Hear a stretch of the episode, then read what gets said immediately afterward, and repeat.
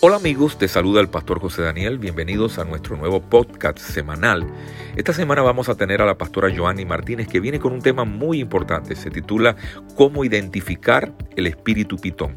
Deseamos que te sea de bendición y puedas alimentarte de una palabra clara, específica y bendecida. Que el Señor te bendiga.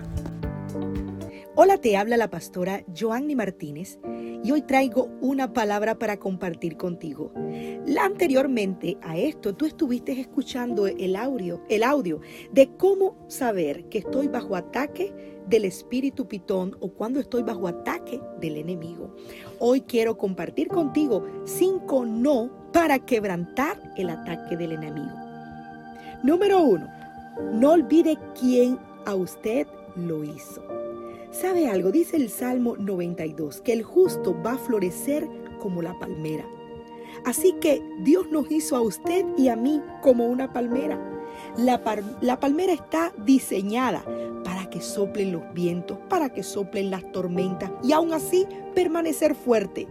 Por eso Dios nos habló y dijo, el justo florecerá como la palmera y estará vigorosa y verde. Dios le ha dado a usted poder para recuperarse.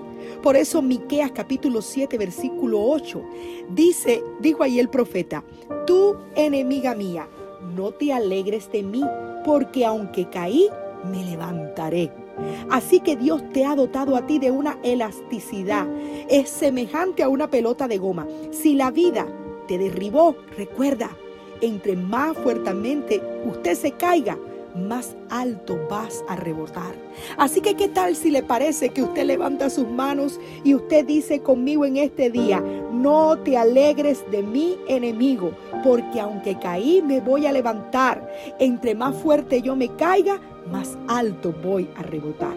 En segundo lugar, usted no puede abandonar su tiempo y su lugar de oración. He aprendido que hay dos cosas vitales para una vida exitosa de oración un tiempo de oración y un lugar de oración. Cuando usted quiere ser exitoso en su vida, y siempre esa ha sido mi enseñanza, y es en el cual en el ministerio donde nosotros nos movemos, nosotros enseñamos a que el pueblo de Dios aprenda que una de las mayores armas que Dios le ha dado en su mano es orar. Pero el asunto es que muchos cristianos no han aprendido cómo orar y piensan de que orar es algo rutinoso, algo aburrido, me voy a quedar dormido. Cuando usted descubra este secreto, cuando usted descubra esta arma espiritual tan poderosa, usted se va a sentir invencible. Sí, invencible, porque vas a saber y vas a decir como Pablo, todo lo puedo en Cristo que me fortalece. Si Dios es contigo, ¿quién contra ti? Usted tiene que saber en este día que si el infierno estuviera peleando contra usted, usted puede sentir tal vez que es difícil orar, orar, pero si usted simplemente va a su lugar de oración, incluso si no sabe qué orar, quédese tranquilo, deje que Dios le hable, simplemente arrodíllese y espere que el Espíritu de Dios en algún momento te va a dar instrucciones. En tercer lugar, no abandone el lugar de poder. Cuando usted entra en una batalla espiritual, el enemigo intentará alejarlo de todos, de la iglesia, de sus amigos, de sus pastores, de su familia. Él hará todo lo que pueda, porque es parecido al hijo pródigo, porque mientras el hijo pródigo se encontraba en la casa de su papá, estuvo a salvo. Fue cuando abandonó la casa de su padre y se marchó a un país extranjero que lo perdió todo. Por eso el Salmo 20 dice, cuando David oró, Dios te oiga en el día de conflicto. El nombre del Dios de Jacob te defienda, te envíe ayuda desde el santuario y desde, y desde Sión te sostenga. Tal vez hoy estás pasando un día de conflicto, tal vez hoy ese es el día malo, pero hoy Dios está atento a tu clamor, porque cuando un hijo clama, hay un papá que siempre va a escuchar. En cuarto lugar, no abandone el poder del compañerismo. Por eso el, sabio Salomón dijo, mejores son dos que uno, porque mientras tiene, y porque tienen mejor paga de su trabajo, porque si cayeren, el uno levantará a su compañero.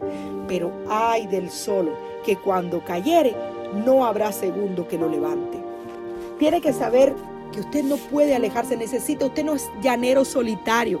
Usted necesita alguien que le acompañe y alguien con quien pueda pelear su batalla espiritual. No se desconecte de la protección de sus padres espirituales o de sus pastores. Usted tiene que saber que está bajo protección, bajo cuidado, porque el pastor ve que se acerca el lobo, incluso cuando no sabemos que estamos bajo ataque. David dijo del Señor, Jehová es mi pastor. Aunque ande valle de sombra de muerte, no temeré mal alguno, porque tú estarás conmigo. Tu vara y tu callado me van a infundir aliento.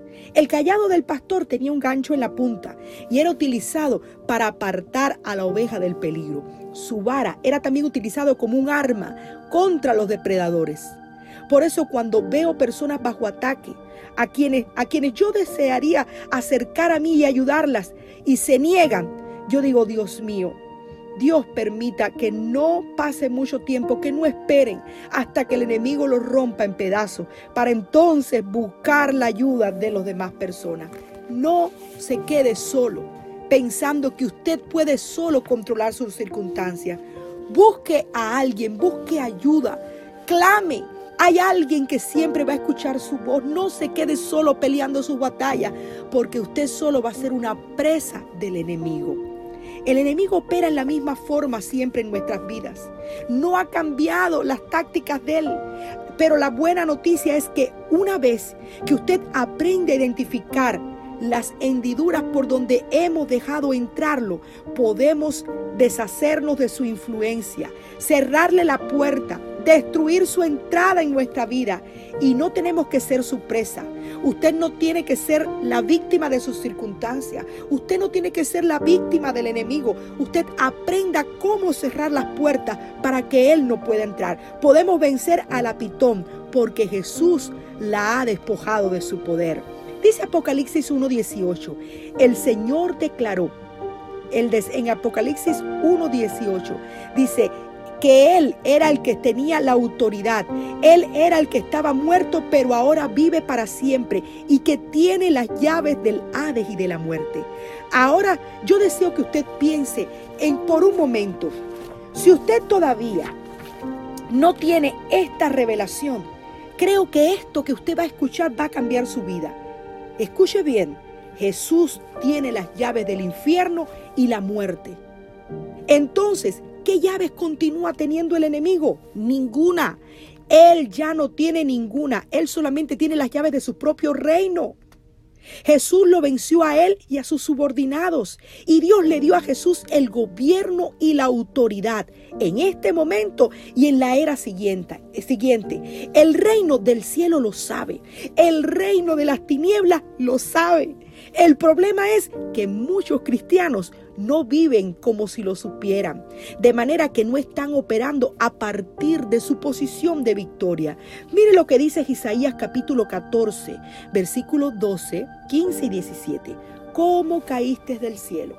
Oh lucero, hijo de la mañana, cortado fuiste por tierra, tú que debilitabas a las naciones.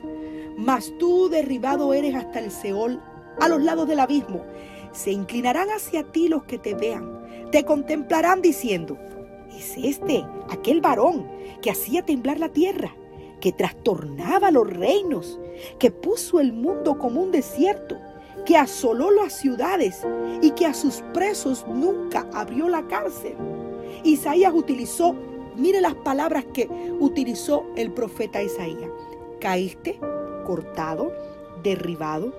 En estos últimos versículos describe cuán impactada estará la gente cuando vea a Satanás en su estado de derrota. El demonio tan pequeño e impotente que es. Probablemente necesitarán afinar la vista para verlo y se preguntarán, pero ¿por qué hizo tanto daño? Satanás ha sido vencido, pero continúa causando estragos. Ahora, ¿dónde obtiene su poder Satanás? Hágase esta pregunta conmigo. ¿Dónde obtiene Satanás su poder? ¿Sabe dónde lo obtiene? En los puntos de apoyo en nuestra vida. Mire esto que importante. Dice Acá en Isaías, en, eh, perdón, en Efesios, Pablo escribió, con respecto a la vida que antes llevaban, Efesios 4, 22, 24, con respecto a la vida que antes llevaban, se les enseñó que debían quitarse la antigua manera de vivir, la cual está corrompida por los deseos engañosos, ser renovados en la actitud de su mente, ponerse la ropa de la nueva naturaleza, creada a imagen de Dios, en verdadera justicia y santidad. Observe que aquí hay tres pasos. Primero, debe de quitarse el ropaje de la vieja naturaleza. En segundo lugar, renovar la actitud de nuestra mente. Mm, hablando de la actitud de nuestra, mente, de nuestra mente, hablando acerca de la vieja naturaleza. ¿Sabe cuál es? Pablo mencionó la lujuria, la impureza, la falsedad, la mentira, la ira, la amargura, el hurto, pláticas inadecuadas, la furia, la, disensión, la difamación, todo tipo de malicia. Pero observe que en medio de esa lista él pone el tercer paso. Dijo, ni den cabida al diablo. ¿Alguna vez usted ha llevado a escalar a sus hijos a, estas, a estos lugares de diversión donde comienzan a escalar paredes con pequeñitos puntos de apoyo? Puntos de apoyo para subir una, una pared bien alta, como si fuera un alpinista. Un alpinista lo único que necesita es puntos pequeños de apoyo que lo van a impulsar. El enemigo busca puntos de apoyo en nuestra vida porque sabe que hemos recibido la victoria en Cristo. Pero cuando le abrimos un camino y nosotros le damos un punto de apoyo, le regalamos la victoria. Todas las cosas que Pablo asociaba con nuestra vieja naturaleza, ¿cuáles? Lo que les dije anteriormente, la ira, el sentirse mal, el enojo, el hablar, las cosas que decimos con nuestra boca, esas van a actuar como un punto de apoyo para que el enemigo gane terreno, tenga entrada y obtenga el poder en nuestra vida. Esas cosas que yo les estoy diciendo hoy son las que abren puertas y ventanas para que entre la pitón a nuestro hogar y se aferre a nuestro alrededor, alrededor de nuestro cónyuge y alrededor de nuestros hijos. ¿Cuál es el plano de influencia de Satanás? Usted sabe bien que usted está compuesto, eh, usted está compuesto de espíritu, alma y cuerpo. El enemigo, él sabe que él no puede tocar nuestro espíritu. Su enfoque está en nuestra alma. Por eso Dios le dio aliento a Adán en la creación, en la creación del mundo, haciéndole un alma viviente. El alma es una característica solamente humana. A diferencia del resto de la creación que Dios realizó, la humanidad ha recibido la habilidad de tomar decisiones y hacer elecciones. Como yo le mencioné eh, anteriormente, usted y yo todos los días tomamos decisiones que van a afectar nuestra atmósfera espiritual y le dan poder a la operación de uno de los dos reinos, ya sea al reino de la luz o al reino de las tinieblas. ¿Cuál es cuando cómo es que yo puedo cambiar mi atmósfera? Cuando usted se pone de acuerdo tal vez con sus sentidos de ánimo, si se siente deprimido, usted comienza a hablar, me siento mal. Esta es mi situación. Esto es mi, mi herencia, este es mi ADN, esto fue lo que me tocó. Y usted comienza a hablar y ponerse de acuerdo con lo que el enemigo quiere que usted hable. Pero aunque usted se sienta mal, aunque usted se sienta de lo peor, usted puede levantar sus manos y ponerse de acuerdo con el reino de la luz. ¿Qué es lo que dice la palabra acerca de usted? Usted es luz, usted es una palmera. A usted puede soplar las tormentas más fuertes y usted va a estar en pie. Esas son palabras de vida y cuando usted comienza a cambiar la atmósfera con palabras de bendición alrededor suyo, usted se va a sentir mejor y toda atmósfera negativa se va a romper en el nombre de Jesús. Porque el plano de influencia de Satanás está en el alma humana el centro de la mente, en la voluntad, en las emociones.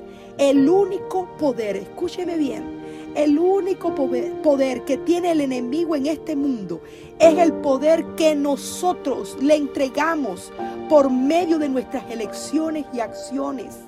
Cuando nos rebelamos, cuando pecamos, cuando seguimos nuestros deseos carnales, en lugar de los del Espíritu Santo, le estamos dando poder al reino de las tinieblas. Mire, mire lo que dice, recuerde lo que dice Isaías 14. Cuando el enemigo habló y dijo, yo subiré a las alturas, en las nubes subiré y seré semejante al Altísimo. Lucifer era un ángel de música, hermosamente decorado. Estaba en la presencia de Dios antes de la creación. Y Ezequiel dice que fue perfecto desde el día de su creación hasta que se encontró maldad en él. Nosotros podemos ser cristianos y aún así podemos estar llenos de orgullo. Esa es la caída más sutil de todos, porque está arraigado en la voluntad.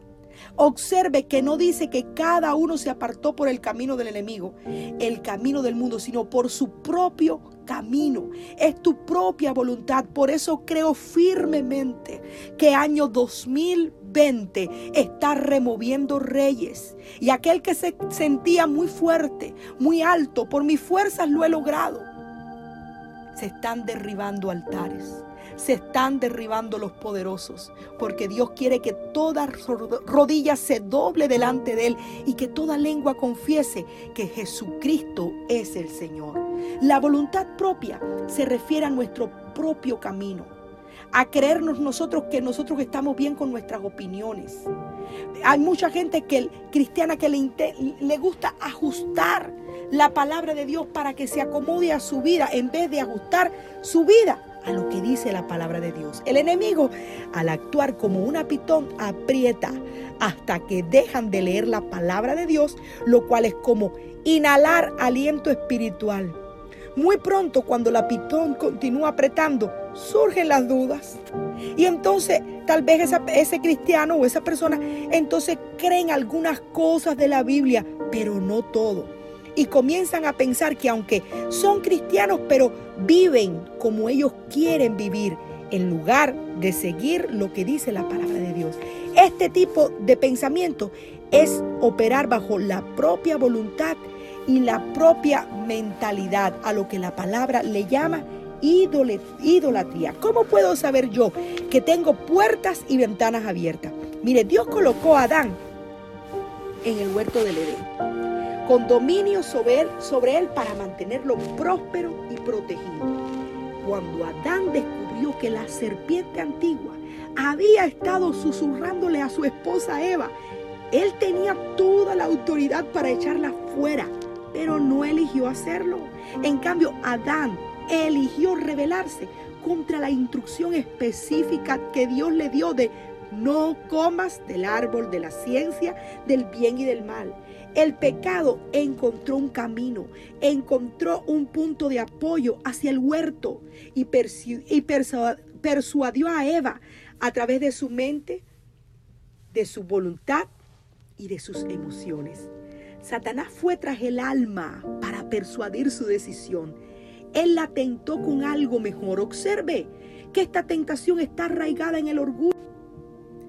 Observe que esta tentación está arraigada en el orgullo, lo mismo que derribó a Satanás.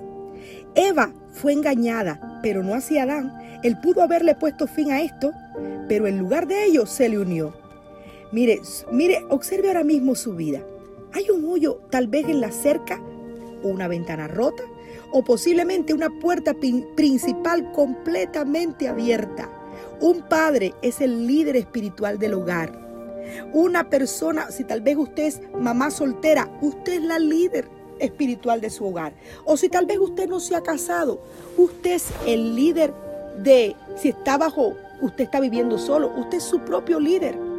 Pero usted tiene que saber que hombres y mujeres todos tal vez no hemos tenido el mismo tipo de crianza. Tal vez usted tuvo una crianza de un papá abusador o de una mamá que había sido abusada bajo una, una situación horrible de opresión, de golpes, de abuso verbal. Tal vez no tuviste, tuviste tal vez un papá presente pero ausente en la casa porque no te daba buenos consejos. Cualquiera que haya sido tu vida o tu pasado tú tienes ahora, a partir de ahora, si conociste a Cristo, Uh, Dios te da a ti la nueva oportunidad de que tu vida comience a cambiar y te olvides y puedas a través de la sangre de Cristo cortar con el pasado, sanar tu pasado para que puedas tener un futuro de bendición. Porque eso es lo que tú has hecho. Has pasado de muerte a vida. Pero tienes que descubrir por dónde el enemigo estuvo entrando a tu generación, qué puerta hubo abierta, qué ventana, qué puerta principal. Tienes que descubrir porque hoy le cerrarás de una vez por todas la puerta al enemigo. Mire, mire, hay muchas, hay muchas cosas que tal vez yo pudiera decirte en esta hora, pero algo que quiero que se te quede grabado en tu corazón es el poder que, que cada uno de nosotros tenemos en nuestra lengua.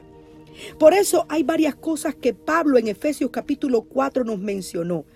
Dice, y están conectados con la vieja naturaleza, la deshonestidad, la mentira, la ira, la amargura, las palabras corrompidas, el enojo, la disensión, la gritería y la difamación. Esto tiene que ver con lo que nosotros hablamos. No comete el error de pensar que sus palabras no son tan graves como sus acciones, porque Proverbio 18:21 dice, la muerte y la vida están en el poder de la lengua, y el que ama comerá de sus frutos. Recuerde que usted y yo no luchamos con, con armas contra armas carnales del enemigo. Cuando usamos las armas carnales, le estamos dando poder al enemigo. Cuando nos enojamos con alguien, cuando nos sentimos que estamos con ira, cuando no, cuando no tenemos control, cuando nos, llevamos, nos dejamos llevar por el rencor, por el odio, por la amargura, usted está usando las armas de la carne. El enemigo espera que usted pierda el control, porque esa es una decisión de nuestra alma que le va a dar a él poder. ¿Alguna vez usted se ha encontrado en una de estas situaciones que usted estalla en ira y usted dice, esto no lo puedo permitir? Situaciones como estas aparentemente justifican dejar que uno se enfade, pero eso significa que estamos dejando que pensamientos no renovados, inseguridades, emociones descontroladas dirijan en lugar de que dirija el Espíritu de Dios. Lo siguiente que va a suceder es que nuestra lengua le está dando poder al reino equivocado. Una atmósfera del hogar en la que hay disputas, hay contiendas, preocupaciones, donde hay mentiras, donde hay gritos. Usted le está dando el poder al reino equivocado, porque le abre la puerta a la pitón y lo invita a comenzar a exprimir la vida de quienes viven ahí. Eso se derrama también sobre nuestra familia y tenemos que tener mucho cuidado con todas estas cosas. Jesús le dijo a sus discípulos, no a sus discípulos, no hablaré ya mucho con vosotros, porque viene el príncipe de este mundo y él no tiene nada en mí. Jesús no tenía pecado. No hubo nada en él para que él, para que el acusador de los hermanos lo acusara o para la que lo condenara. No hubo ningún punto de apoyo, no hubo ninguna puerta abierta para el enemigo a través de la ira, de la amargura ni el conflicto. Es por eso que Pablo nos, nos, dijo, no se conformen a este mundo, sino que sean transformados por la renovación de nuestra mente. Debemos poner a un lado nuestra vieja naturaleza y renovar nuestra mente para que no le demos un punto de apoyo al enemigo, de manera que no podemos dejar puertas abiertas para que la pitón y su generación de víboras entre en nuestra vida. Usted tiene que aprender que así como la serpiente pone en huevo, dice que hay una de las, de las pitones, eh, se llama, eh, es una, es, es como una birmana, puso, dice que dice, se dice que puso 107 huevos a la vez. 107 huevos a la vez. Mire esto. Normalmente ellas ponen alrededor de 80, 70, pero dice que esta puso 170 huevos a la vez.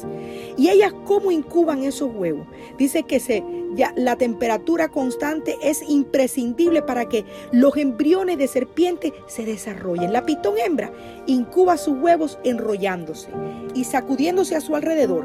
Esto aumenta su temperatura corporal, corporal y calienta los huevos.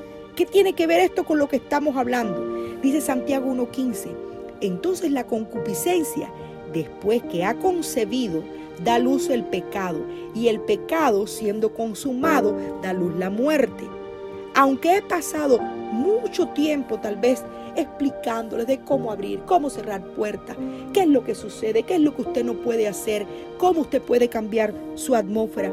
La batalla comienza en cómo pensamos y los huevos de serpiente que permitimos que el enemigo coloque en nuestra mente.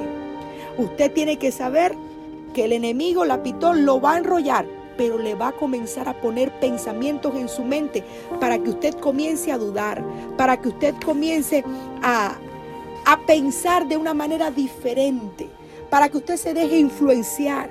Pero usted tiene que saber que todo lo que el enemigo pone en su mente, usted tiene la autoridad para que su mente, sus pensamientos hoy se rompan en el nombre de Jesús. Tal vez el enemigo le ha dicho, ah, esto que le pasó a tu familia te va a volver a pasar a ti. El dolor de tu tío, ah, eso es un cáncer que está saliendo. Tienes el dolor en el mismo lugar. Tienes que aprender a discernir los huevos de serpiente que el enemigo pone en tu mente, porque todo lo que viene de parte de Dios trae pensamientos de paz de gozo, de alegría. ¿Cómo yo puedo discernir que estoy bajo un ataque donde los huevos de pitón están dando en mi mente, se están comenzando a nacer? Cuando usted comienza a tener espíritus de espanto, de temor, de amargura, de odio, cosas que no lo dejan salir adelante. Usted tiene que aprender que su mente la tiene que someter a la obediencia de Jesucristo y decir en este día yo voy a renunciar a todo espíritu que quiera controlar mi mente, porque si el enemigo controla tu mente, donde está tu al es tu alma, tus emociones, va a tener entonces la autoridad para controlar tus acciones. Levanta tus manos en esta hora y repite conmigo, Señor Jesús, Dígalo, dígalo conmigo. Diga, Señor Jesús, Hoy descubrí las artimañas del enemigo y hoy me levanto para cerrar toda puerta de pecado. Me arrepiento de mis pecados, me arrepiento de las puertas y del pecado que yo estuve practicando. Hoy declaro que la sangre de Cristo me cubre, que la sangre de Cristo está sobre mi vida. Hoy renuncio a que los patrones en mi familia pasado no se repetirán en mi vida. Diga conmigo, renuncio al espíritu de suicidio, renuncio al espíritu de temor, de depresión, renuncio al divorcio, renuncio a la amargura. Hoy me levanto para que mi vida y mi mente sean renovadas a través de Jesucristo. Ahora pon tu mano sobre tu cabeza. Padre, en el nombre de Jesús, yo declaro en este momento que toda persona que me esté escuchando va a recibir una impartición de libertad. Todo ataque mental, todo espíritu que te está turbando, que no deja que tú veas la libertad y la autoridad que tienes como hijo de Dios. En este momento te declaro libre por el poder de la sangre de Cristo. Aplico la sangre de la corona de espinas en tu mente, la sangre de la corona de espinas que significaba, Señor, que todo pensamiento es lavado por la sangre. Declaro en este momento que vas a comenzar a sentir libertad, que vas a comenzar a sentir que algo fuerte se cae de encima de ti, que toda opresión a la cual has estado sometido durante años, hoy eres libre por el poder de la sangre de Jesucristo. Gracias por escucharme. Te habló la pastora Joanny Martínez desde Houston, Texas. Si quieres más información sobre nuestro ministerio, si quieres tener más material, puedes escribirnos a nuestra página de Facebook Iglesia Intimidad con Dios Oficial Houston. O también nos puedes buscar en todas las plataformas digitales. Dios te bendiga. Espero tus comentarios y espero que esto te haya sido de mucha bendición.